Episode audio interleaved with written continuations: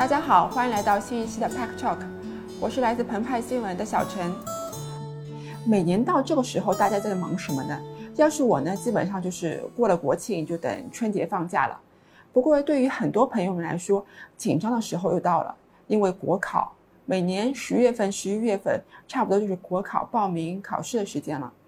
那大家有没有觉得这两年考公考编的人好像是越来越多了呢？今天我们就请了两位嘉宾来聊聊这个话题。那当然说是嘉宾，其实也是主播，都是体制内小职员们的聊天局的两位主播老师，一位是凡凡，另一位是陈雪峰陈老师，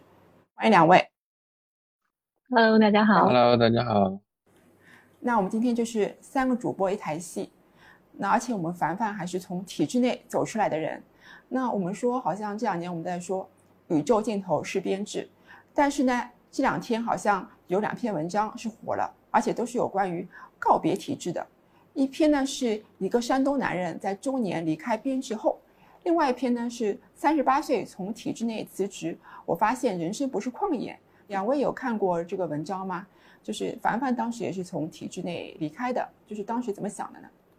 其实其实也没有当年啦，就是今年。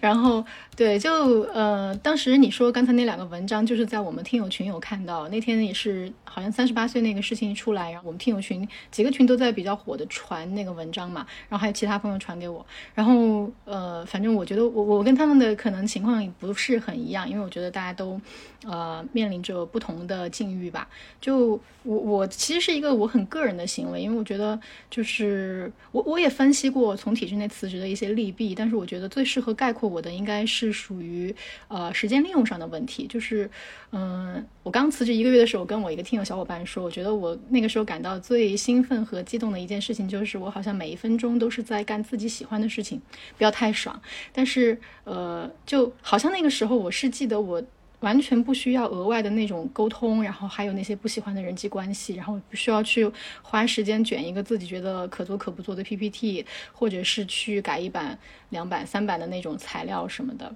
嗯，但是就是怎么说呢？我也觉得这个，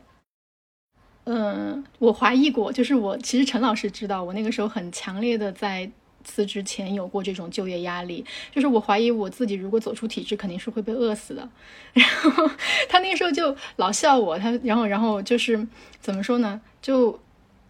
因为那个时候我产生了九个月的抑郁状态，然后当时产生那个辞职想法的时候开始，就经常会晚上半夜三更就惊醒，然后就再也睡不着觉，然后甚至就是因为我是一个很 E 的人，但是我看着我的局长啊迎面走过来，我都甚至不想跟他打招呼。然后还有就是有一次我记得在一个嗯财政局还是什么地方开会，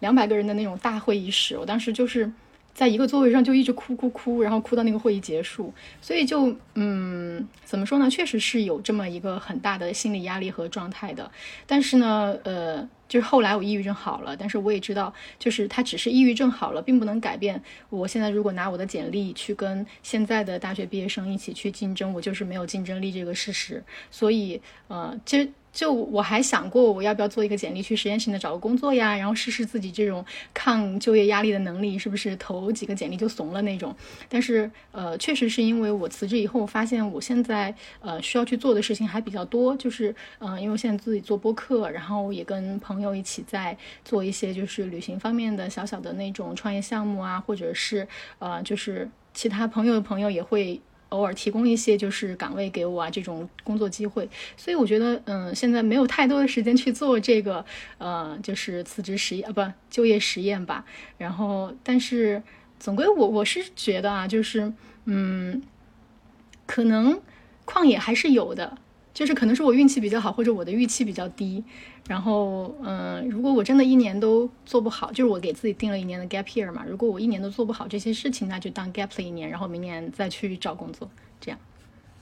那我看到两位的播客节目也有分享过一些就是从体制内出走的例子，就是在我们身边这样好像上岸又下水的人多吗？嗯。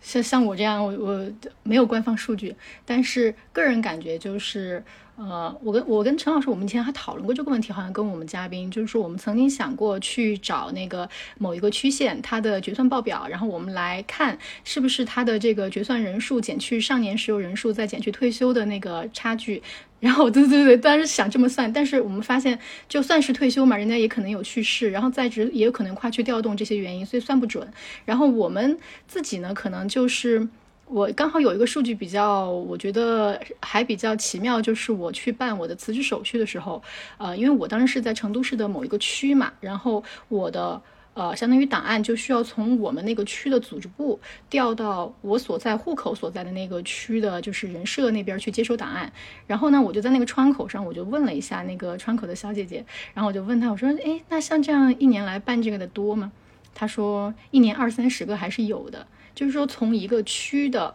呃一个新一线城市，然后它的一个一百多万人的区，然后一年可能接收的从公务员辞职回来的档案有二三十个，大概是这样。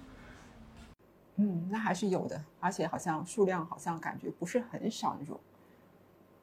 那陈老师这边呢，就是陈老师您一直在体制外，然后有观察到一些吗？就是说那个那篇文章。三十八岁从体制辞职，那很多读者是建议主人公是转行去做教培，因为现在有关考公的教培蛮红火的。嗯，那转行做教培会是一个比较好的出路吗？嗯，其实我在读了那篇文章之后，也有看到评论区嘛，就不止一位就是朋友在建议那个主人公去转行做教培。其实我觉得，如果这是一个。嗯，工作的建议的话，就是有可能对那位文章里面的主人翁，那位三十八岁的呃女生来说，可呃或许是一个好的选择。但是如果是我觉得，在我读完那篇文章之后，我觉得主人翁的困境并不是说我现在需要做一个什么工作，而是他从体制内出来之后，他发现就是人生好像并不是旷野，就是他并不能从就是一个所谓闭塞的地方出来之后，他可以自由的去。呃，寻找或者说得到自己想要的东西，甚至，嗯，他并不是在寻找自己想要的东西，而是在寻找自己到底想要什么。然后，另外关于，呃，考公，嗯，就是做教培老师这件事情，我们刚好以前我们播客有一位嘉宾，他就是从体制内出来之后，然后最后成为了一位呃那个教培的老师嘛。然后我就特意问了一下他，就是如果要做一个教培老师，大概是。呃，需要一些什么样的技能？然后现在的教培行业的呃考公教培行业的老师们都是怎么去成为一个考公的教培老师的？他说，其实有百分之七十的现在的教培老师都是呃自己在机构去学习，然后确实都是那种考试特别厉害的人，然后因为没有考上或者没有考上自己满意的，最后呃可能有一定的这样的做教师的天赋或者能力，所以最后成为了一位。呃，那个考公的教培老师，如果从这个角度来说，就是单纯就是有一个工作是否有能力这个角度来说，我觉得那位主人公有可能是适合的。但是同样，我问了他下一个问题，他的答案可能也是，就是我我是这么问那位我们的嘉宾的毛毛，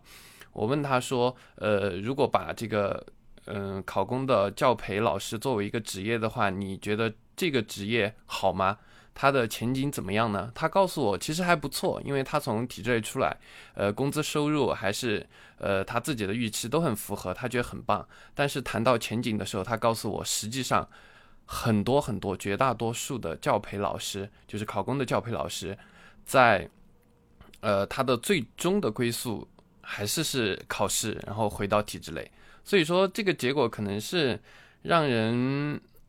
就是有点无奈吧，就是嗯，可能大家都在给给那位呃主人公做建议，说啊，你既然出来了，呃，你考试好像还蛮厉害的，那你去考虑做一下呃考公的教培老师啊。但是从现实出发，其实考公的教培老师们，他们大部分毛毛在给我形容的时候，他说，呃，对于好多考试厉害的的朋友来说，这可能是一个挣快钱的机会。但是这个快钱挣完之后，最终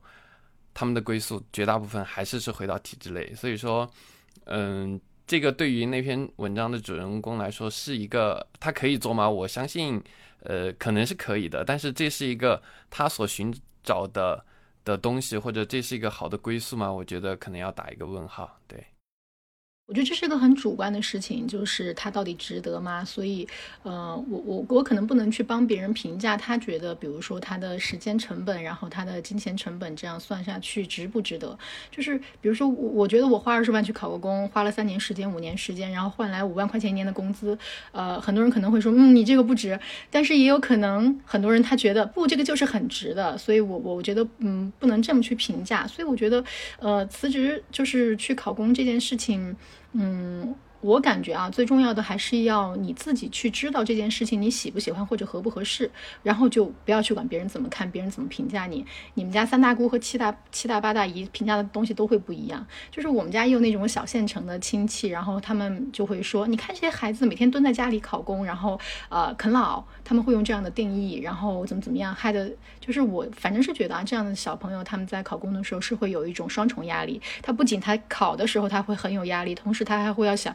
那我这几年在家里，我爸妈给我养起来的这种压力，然后他真真的在考场上，说不定他一道题不会的时候，他不是马上能想，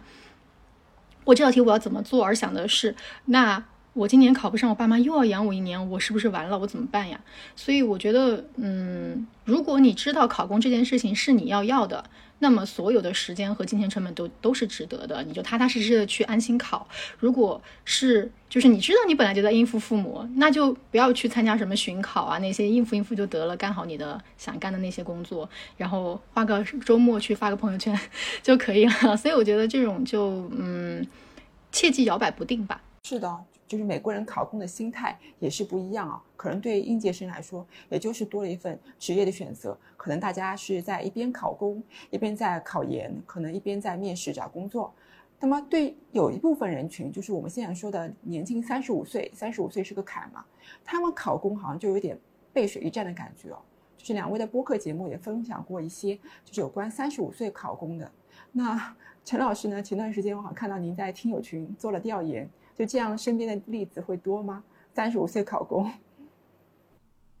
对，就是，嗯，其实我们在我们听友群里面做了一个算是小范围的调研嘛，就是因为我们的听友伙伴里面有很多是还在考或者说刚上岸的同学，所以我就问他们说，哎，你们去考场，你们碰到的就是一起备考的、一起参加考试的的考生们，呃，三十岁以上的人多吗？然后绝大部分的的那个听听友朋友们都告诉我，其实很多，就是当然某某一些地区，就比如说他们会告诉我说，呃，国考然后会少一些，但是像省考啊这些，呃，超过三十岁，包括他们去到考场，好像会有一个公示的名单嘛，会看到所有所有参考的呃这个考试的的的朋友的那个身份证。身份证号码，然后你就可以看到，呃，大家的大概的年龄嘛，然后就会看到说三十岁以上的人特别特别多，然后这算是一个现象嘛。包括我我们播客有也有采访到过，呃，三十岁以上就是上岸的嘉宾，其中有两个我印象特别深刻的嘛。第一位他叫天桥，他是呃好像是三十四岁最后上岸的，他是这样的，他连续考了六年。然后其中有五年的时间是完全脱产在家，就是全职备考的。嗯，至少在我看来，这种压力特别大吧。就是他作为一个三十加的的人，然后还要呃五年的全职在家备考，他可能压力很大。当然，我们深入聊下来，他其实是对于呃岗位要求比较高，对岗位啊部门这些要求比较高。最后他也上岸到了一个很好的那个单位嘛。然后另外一位呢，她是一位，她叫麦兜，她是一位宝妈，她也是三十五岁，然后踩着线上岸了。就是她如果再考不上，再没上岸的话，呃，再往后她应该就没有考的资格了。她是因为她之前在教培行业，然后因为经历了双减嘛，然后所以失业了，找不到满意的工作。我记得我们在聊的过程中，她还跟我们提到说，连那个呃，连那个超市的超市的收银工作好像都。看不太上他，然后最后，所以他选择考。他本身是在老家嘛，选择考，然后运气很好，然后最后在三十五岁，呃，成功上岸了。包括呃，听友们给我们提供的信息就是说，如果你是硕士的应届生或者博士的话，其实这个年龄是宽限到四十岁的，就是考公，呃，可以宽限到四十岁。他们告诉我说，呃，他们在考场甚至遇到过三十八、三十九，然后四十岁的这样的人去考公。所以说，嗯，现象是这么个现象。要说原因的话，我觉得。嗯，可能跟考公热这个本身的大背景有关系吧。这个热度可能是覆盖全年龄的，就不只是二十多岁的本科的应届生，还包括了很多呃换职业，甚至是一些应届的硕士生、博士生等等。真的是硕士、博士啊。谈到硕士、博士，又是另外一个问题了。就是我有个朋友，公务员，他说他们办公室里面是人均硕士，还有博士。现在感觉好像是学历是越来越卷了，那为什么这两年说起来，怎么会体制内工作就越来越香了呢？好像我记得就是在我读书的时候还没这么香过，大家谈起公务员好像也就是多一份选择而已。我觉得，嗯，首先说学历这件事情嘛，然后这个我跟凡凡有单独讨论过，然后在节目中也向嘉宾询问过、探讨过，就高学历这个事情。嗯，我们觉得是有两方面。第一方面是，呃，我们有关注到一个好几年前的新闻嘛，就是说，呃，浙江省某一个杭州市吧，我印象中某一个街道，它街道的基层的的办公人员招的都是清北复交的，呃，本硕的的学生，就是这个学历在国内，如果你是在国内上的大学，这个已经是顶尖的学历了嘛，然后居然去到的是街道的基层。当时就说这个是否学历过剩那篇新闻报道，然后结果人家街道办事处就回应了嘛，说这个是我们，呃，我们这个单位就是定向的人才的招聘，嗯，从这个事来说呢，就是我们的体制类吧，我们的系统类就是不同的部门，他们可能本身也对人才对高学历的人才有这个需求，所以说他们本身会发出一些呃定向的。特殊人才引进啊之类的方案来去招聘高学历的人才。另一方面就是从我们的嘉宾出发，就是其实我们接触到的高学历的人才，呃，进入体制类的特别多。比如像，嗯，呃，比如像我们之前的呃有一位嘉宾，他叫曼曼，他最后他的学历特别特别高，在这儿我就不展开了，大家可以去我们节目里面就是搜一下。呃，曼曼他的学历特别高，他最后进入的是部委。就是在北京工作，然后另一位若愚，然后他现在已经离开体制了，但是他进入体制内也是一个省直部门。就是我们可以看到说这些所谓的高学历的同学，他们其实进入体制内之后，嗯，普遍的也会进入一些等级比较高，或者说至少在我们普呃外人看来就是单位很好，比如像在部委、在省直部门这些工作的呃岗位，所以说。嗯，我觉得说学历贬值这件事情可能是一个社会现象，但是这些所谓的高学历的人，他们进入体制内，他们可能也是有更高的要求吧，去到的也是一些呃我们觉得更厉害的部门，但是也有因为不同的原因，就是这些所谓的高学历的同学，他们进入体制的原因也不尽相同。比如像我们有的嘉宾，他叫芒果，他说他进入体制类的原因，他是考到了四川这边的一个选调生。他的学历也特别高，然后他进入体制，他就说他就一个目的，他的目的就是想认清一下我们国家的这个呃运行规则。他的意思就是政府啊这些呃我们这个国家系统的这个运行规则，所以他考了体制类。他还就是直言不讳的告诉我们，就是可能过两年后，他觉得他达到目的之后，他有可能会离开体制类，选择别的地方上班之类的。还有包括像一些嘉宾，比如像 Coco，他考编就是为了回到老家。他他告诉我们，以他的学历，他在欧洲留学回来，以他这个学历，他回到老家之后。根本找不到一份呃可以与之匹配的工作，就是甚至可以把他学的东西用到的工作，所以他只能选择考编。然后像嗯我们之前一位很火的嘉宾叫张北海，他刚刚结束了驻村，他是也是考到四川这边的一位选调生，他就很单纯，他就说他就是为了带着理想进入体制内，想做点什么事情改变的。所以说这些高学历的同学，我觉得他们进入体制内，一方面是他们。也在选择说更好的部门，另一方面就是他们进入的原因可能也不尽相同。如果非要说，就是大家，呃，他们进入体制到底有什么原因？为什么他们这么高的学历还往体制里面扎堆？我觉得那可能就是一些大家关于体制类的陈词滥调，就比如说体制类的工作稳定呀、铁饭碗啊，就之类的。对，是的，就是说，好像大家考公务员就会提到一个字，就是稳定，大家还是希望冲着稳定去的，就是。我们曾经有一位受访者，他也是提到说，希望实现一种 balance，就是工作和生活的 balance。但是我看就是我们播客群里面听了很多，就是听友在说说，好像其实没那么稳定。就是事实是这样嘛？就是其实大家还是会吐槽一下。我觉得其实前几年是可以达到的，你说的那种 balance。就我我记得我刚上班的时候啊，这件事情就是前两天我们在讨论工作边界的时候，他们还有在说。我觉得可能在十年前我刚上班的时候，work life balance 是很好的。但是呢，呃，现在就 越来越卷吧。就是，嗯，举个例子，我曾经在去年的借调单位的工作的时候，连续工作了五十天，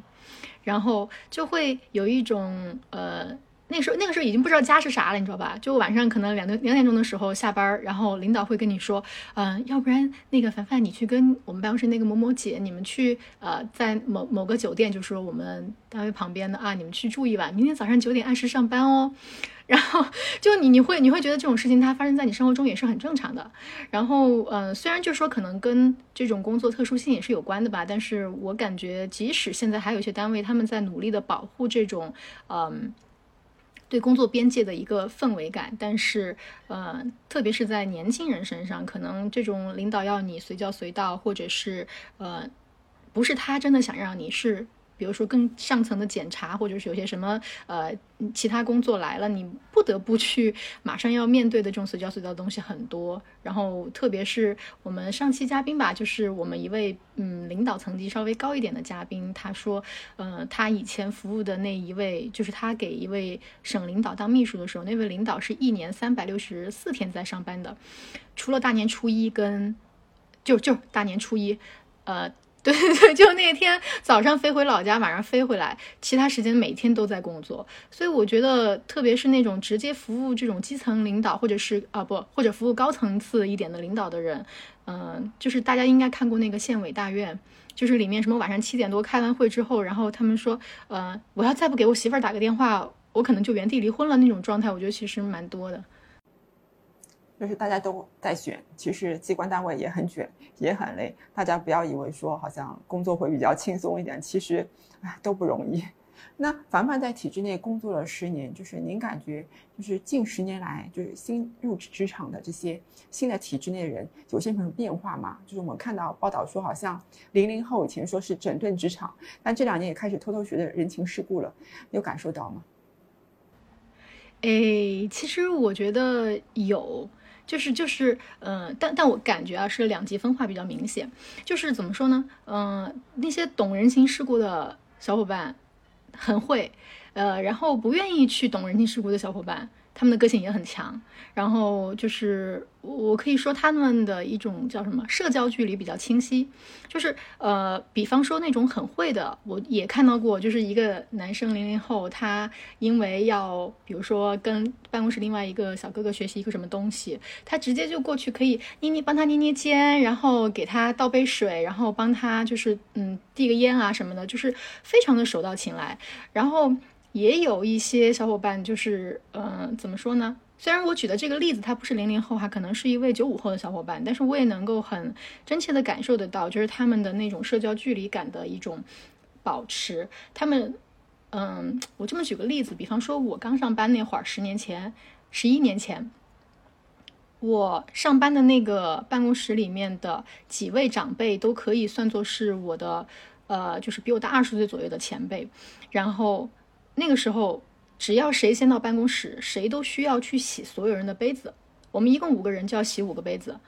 那么我可能会因为我连续三天都没有第一个到办公室，那么我没有去洗到这些杯子，而每天都是由这些姐姐们帮我洗杯子而感到负罪感。但是现在的年轻人，他们会，呃，来了之后不会去洗，就是他们只会每个人洗自己的杯子。即使办公室的姐姐们帮他们洗了，他们也不会回过来帮你洗。哎，但是我觉得这件事情挺好的一个点，就是在于，它其实非常，呃，清晰的帮你理顺了你以后在这个地方应该怎么去为人处事。所以我觉得，嗯，我们办公室现在啊，我我刚好就是我说的，我们办公室应该还有最后一个姐姐没退休，然后我估计下个月她退了之后，我们办公室应该就是可以做到每个人都只洗自己的杯子。我觉得这是一个过程。这也是蛮有趣的啊，就是从洗杯子这件事情上可以看出一些变化，我觉得是不错呀。不行的话，那个，呃，我们办公室基本上的每个人一瓶水自己喝自己的水，挺也挺好，杯子也不洗了，就这样吧。是，其实挺好的。嗯，就是说到前面说到我那个公务员朋友，他还跟我提到说，他们办公室里面就是夫妻双方都是公务员的还挺多的，就是好像体制内结婚这件事情好像是有优势的，大家好像觉得体制内。呃，只要是这个人在体制内，他就很容易被挂号，就很容易被预定走。他在相亲市场上是很有竞争力的。就是前几年可能还有相亲会的时候，我们记者是这么说的：说第一阶层就是体制内，就是但凡如果是公务员的小姑娘，她被留呃微信啊，被留呃电话号码的概率是比较高的。第二阶层是国企，第三、第四阶层可能是外企啊或者私企这样的。那凡凡呢？你有感觉到说体制内有这个优势吗？是不是感觉找一个稳定点的工作，会对家庭啊，会对工作啊，可以两手抓，两手都要硬这种感觉？嗯，我我先回答第一个问题啊，我觉得会，因为我就是当年那个老被留手机号的人嘛。然后 就是就是他们会觉得这个东西就是热的，但是说实话，我结婚也有嗯，我看一八年了，所以我现在其实也能够感觉得到。嗯，怎么说呢？就是现在的年轻人比我们那个时候更懂得婚姻真正的意义是什么。所以，既然这么多人现在都不谈恋爱，那为什么我还一定要在谈恋爱的时候找一个体制内的？我觉得，呃，现在的小朋友应该比我们能想清楚这件事儿。所以，嗯，不一定啊。但是呢，就是我觉得你说工体制内的工作就容易实现家庭和事业的平衡，我倒不是特别同意这一点，尤其是就是。呃，那种刚才说到跟了一个很忙的领导的那种，或者是他本身去了一个很有潜力的岗位，你指望这样的人他能照顾家庭，做梦吧。所以我觉得，就是如果你选择就是呃怎么说呢，体制内，那你就要做好这样的一个心理准备，不一定他真的对你的家庭有多大的益处。嗯，当然有的人说我可以体制内躺平，对吧？但是我也觉得就是。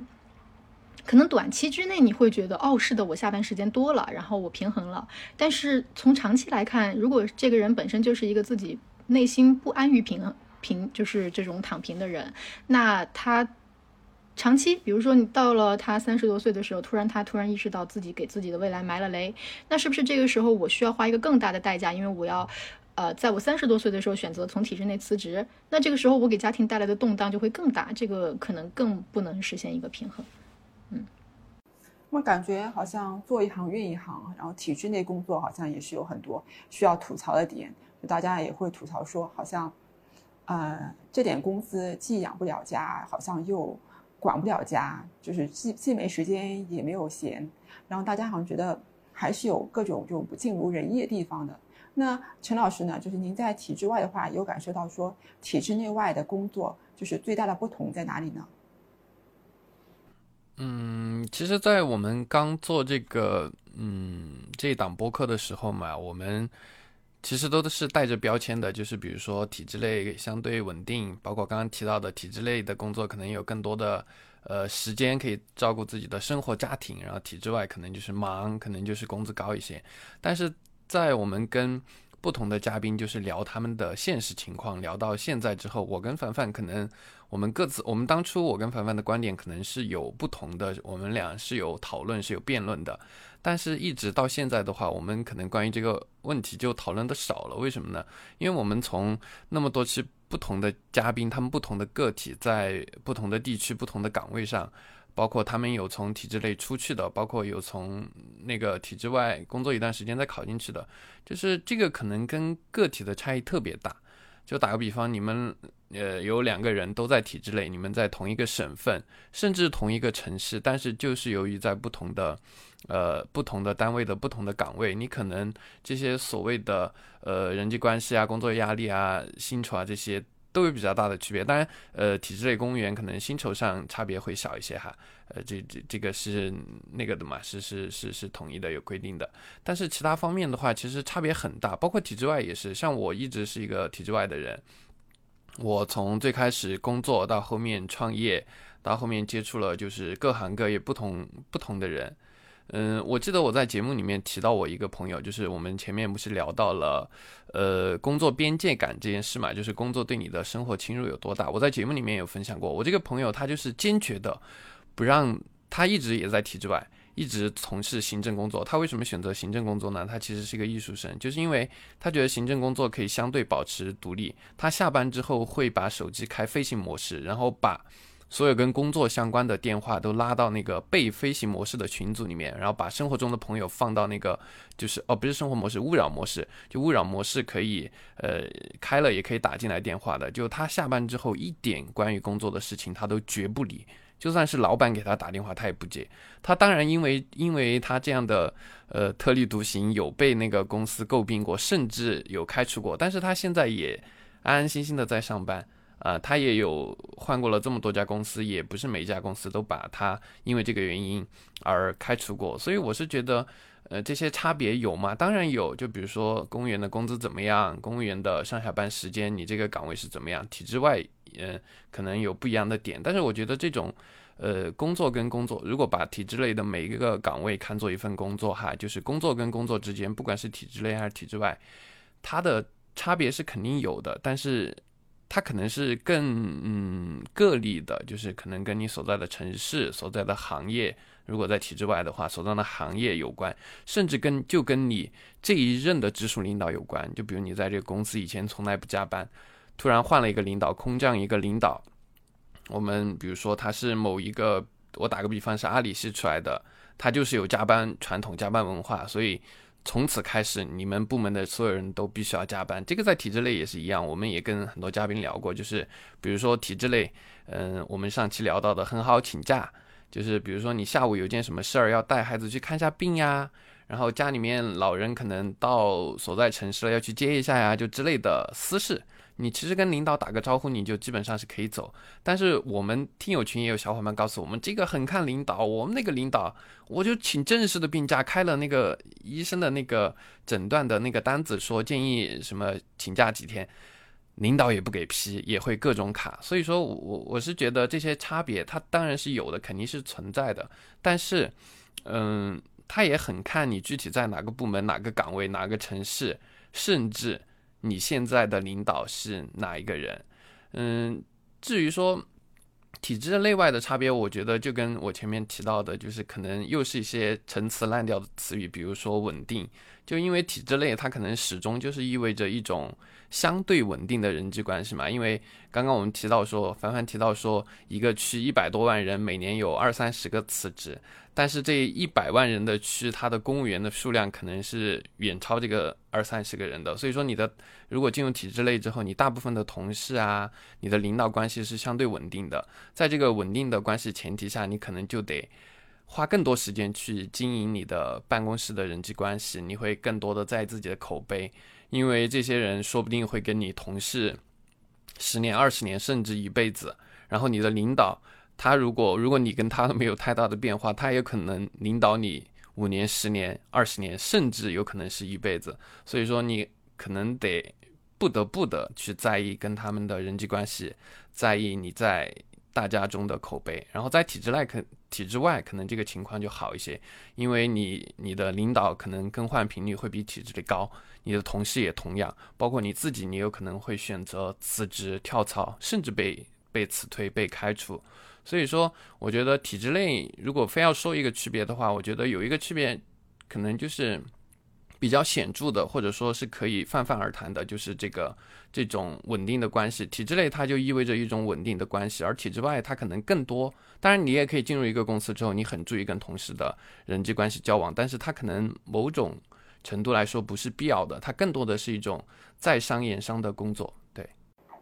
那这么听起来，其实我感觉。体制内外工作其实差别也不是很大，就是你也会遇到一些职场的这种不满啊，或者说你也会可以很。就是比较稳定的经营自己的这个人际关系，感觉就是因人而异嘛，而且不同的岗位可能也不太一样，因为我们说的体制内其实蛮广的，就是不同的部门啊、不同的内容啊、工作职责也不太一样。有些我有些朋友就是很享受，说你们不要觉得体制内工作会比较枯燥，其实我也是在做出成就，我做出的事情也是很有意思的。那有些可能。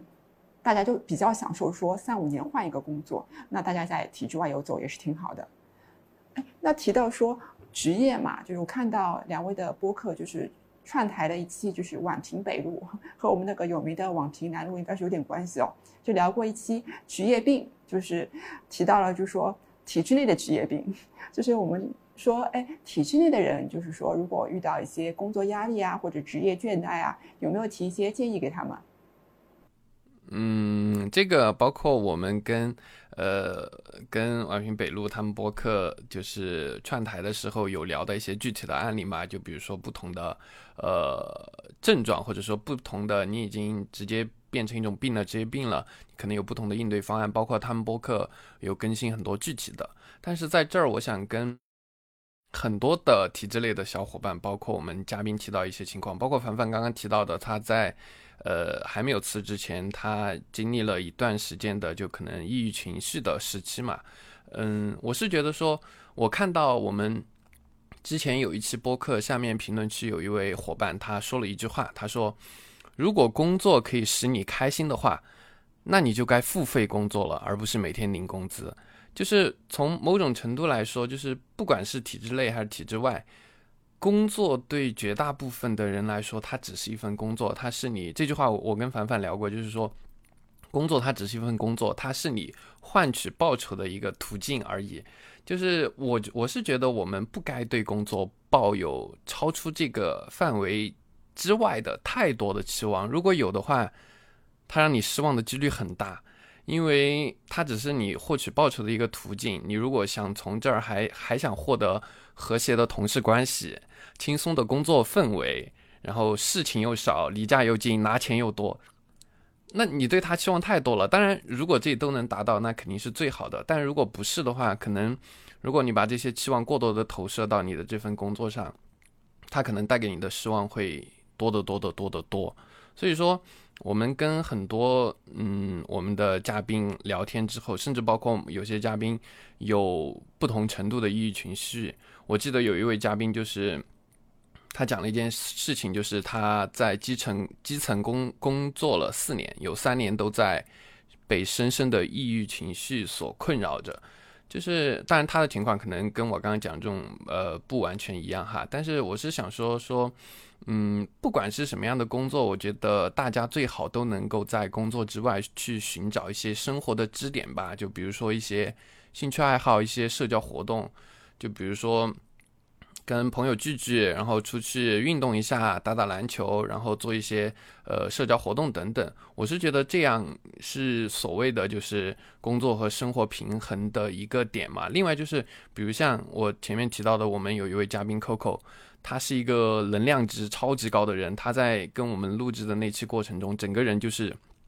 我觉得甚至是处于一种亢奋的状态。然后他告诉我们，他生活中也是这种状态。他是在。呃，英国伦敦上的学，他接触了很多，就是嗯，接触的人，包括他上学的环境嘛，就是给了他很多不一样的看法、想法、思想等等。但是他现在因为各种原因要回到老家，一个他自己的描述是十八线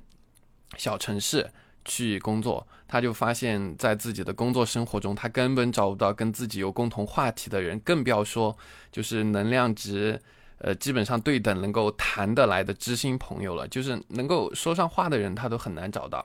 但是他是怎么做的呢？他不是抱怨工作不行，不是抱怨所谓，比如说父母，哎呀，一定要我回来，他不抱怨这些。他主动的去做一些事情，就比如说，呃，他回到小城市后，他就会主动的去参与，甚至去筹办很多活动，比如像什么读书会啊、登山啊，就各种各样的这种活动。因为他觉得做这些活动吸引来的人肯定是跟他有兴趣爱好相投的人。他通过这样的途径，他一个他可以。把自己工作中的所谓的一些压力啊，或者职业的倦怠找到一个发泄口。另一个方面就是他可以通过这些事情找到跟自己同频的人，跟同频的人交流肯定是一个很好很好的舒缓你自己的压力啊，或者所谓的职业倦怠的一个途径。所以说，我是觉得说，大家一定不要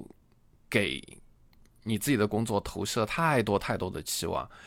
你最低的一个底线就是工作，它只是以一个你换取报酬的途径。当然，你可以有有职业抱负，有一些呃工作职业上的追求，这个是肯定的。但是，一些其他的期待，你可以在生活中去寻找一些其他的支点。我觉得这样可能是对自己更好的。对，是啊，就是我们说，好像工作都不太容易，都会有一些职业倦怠啊，因为毕竟每天都做一样的工作，可能。呃，做个三十年，或不要说三十年了，做个十年肯定也就厌了。当然要找点其他的。我看就是我们播客的听友群里面，经常就有一些分享啊，然后我也感觉挺好的，因为大家都是体制内的，可能都有比较相似的经历，大家聊起来，聊一些话题，感觉也是一种蛮好的氛围，可能也是一种排解压力的这种方法，大家可以吐吐槽啊。那两位怎么会想到说要做这样一期播客呢？因为我们谈到说考公啊、考编啊。都很热，但是像您这边专门做这样一个话题的播客，感觉还是蛮少的。是当时是怎么想到要去做这样一档播客节目的？嗯，当时是因为就是我在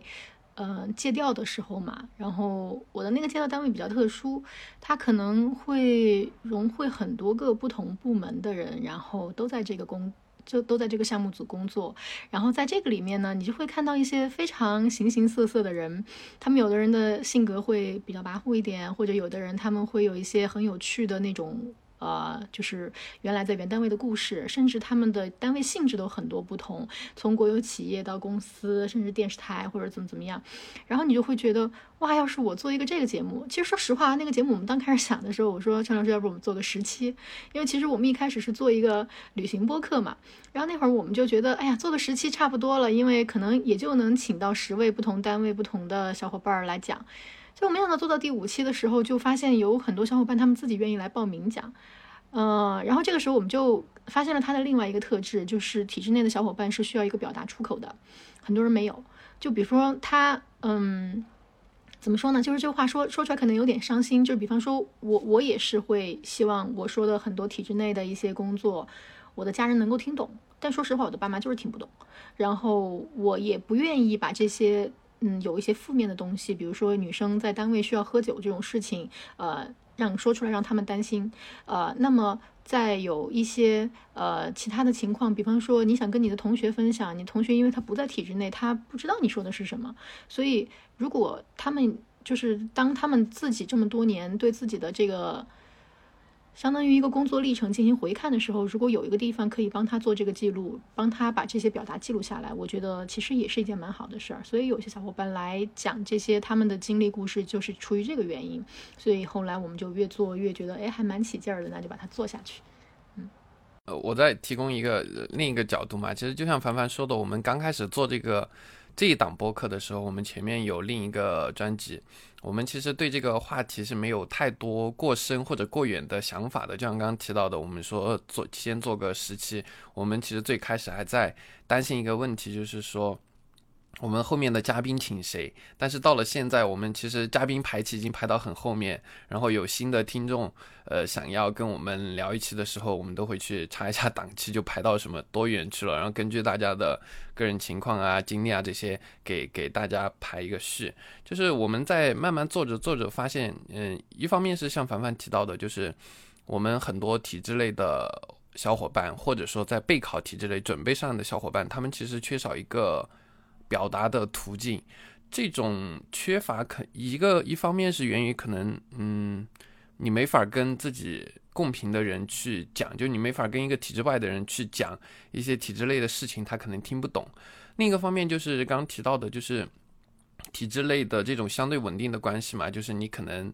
到处跟你的这些同事去聊某些东西的话，可能是不太利于你。自己未未来在在单位的一些发展，或者说口碑的问题的，所以说大家都难以表达，难以启齿，也难以去寻找这些共同的人。然后我们播客，我们做的时候没有考虑到这一点，但是做着做着发现它有了这个作用。另外一方面，就是因为这个大的社会背景嘛，就是考公热，很多的朋友，就算他是在体制内的，他可能对整个系统就是跨区域或者。换一个省或者换一个单位岗位，他可能信息就相对闭塞了，他没法去寻找到更多的有利于他，比如说他想选调，他想重新考，比如说他现在是呃嗯那个呃那种叫什么事业编，他想考那个公务员。他其实都没有太多的信信息去获得，除了自己身边的亲戚朋友，如果在体制内相应的部门单位之外，他就很难了。像我们一些应应届的同学，他可能就更难。嗯，在网上能寻找到一些信息吗？当然能，但是很多的信息你没法去验证。然后它的来源也相对少，我们就发现很多朋友把我们这档播客当成了一个工具类的，就是一个小工具，然后可以获得不同的嘉宾，他们来自真实的一线、真实的呃某地区的某单位的某岗位而提供的，就是很真实、很现实的一些信息，就是成为了大家备考的时候的一个工具。所以说，我们就到现在，我们。就慢慢的这么做下来，然后我我们也致力于去征集到、去收集到不同的嘉宾提供的在自己个人视角下的不同信息，然后供大家作为一个信息源去做自己的决定、做参考。确实我们也是需要一些参考，因为看到很多人啊扎工考公，然后现在又看到说有上岸以后又下水了。那做了这么多期播客以后，就是两位如果给。当下年轻人提供一些建议，就是围城，围城内外。我们说，如果是考公是一个围城的话，那我们应该如何选择呢？到底要不要进去呢？反正我的建议是，如果是没想好的那种，可以多想想；但是如果是，嗯，怎么说呢？想好的小伙伴努力去考。为什么会建议多想想呢？就是有一个很重要的原因，体制内的辞职是非常需要勇气的。而且需要很大的代价，呃，我觉得，反正在我辞职这件事情上，我是可以说在家里铺垫了很多年吧，然后我的家人才非常的支持我。同时，嗯，你还有很多需要自己去面对的心理压力，需要去面对的那种经济压力，我觉得都都很现实，它比体制外的辞职要不容易一些。就刚刚也提到嘛，我们播客有一个算是宗旨吧，也算是我跟范范个人的一个意见，就是说我们。不太给我们的听众，或者说，呃，就听众朋友们去做具体的意见，就这个能不能考，那个能不能去？我们更多的是想说，给大家提供更多的信息，然后你去参考这个信息，结合自己的情况来做考虑。因为没有一个建议是可以放之四海而皆准的。就像昨天有一个听众小伙伴，他加上我之后，他说他正在犹豫考不考，然后有咨询我意见的。看法，因为他是应届生，然后我就告诉他，呃，你如果再犹豫，你想去看看，你想去私企看一看，想去所在的城市闯一闯，那肯定是可以的。我很支持你去体验，因为，呃，有一句话叫吃不到葡萄，呃，就不能说葡萄酸嘛，就是你体验过，你才能去评价，你的评价可能才是中肯的，特别是自己体验过之后。但是同样有一个问题，就是说选择它本身也是有代价、有成本的。如果你选择应届生就考。你可能你可以选的岗位比别人多。你如果你刚毕业，你选择去企业工作一段时间，回来再考，那有可能你的面试能力会比其他应届的同学强，因为你已经进入到社会工作一段时间。比如说我们某些嘉宾，他是通过面试而那个叫什么翻呃翻盘翻盘到第一名上岸的这种情况也有，就是因为他有了在呃社会中工作的经验了。但是同样的代价就是你失去了应届生的身份。所以说，我想告诉大家，就是说，任何的选择都有代价，尽量去收集信息，结合自己的情况来去做选择。没有一个选择可以说保真、保对或者保十年、二十年你的人最佳人生选择，没有这样的选择。嗯，每个人情况不一样，你所面临的选择也不一样，你你需要支付的成本也不一样。所以说，嗯，没法给大家一个放之四海皆准的建议。如果说要有的话，那就是。可以多收集信息，比如说多听一下我们播客，听一下不同的嘉宾不同的看法，然后再结合自己的情况来去抉择。对，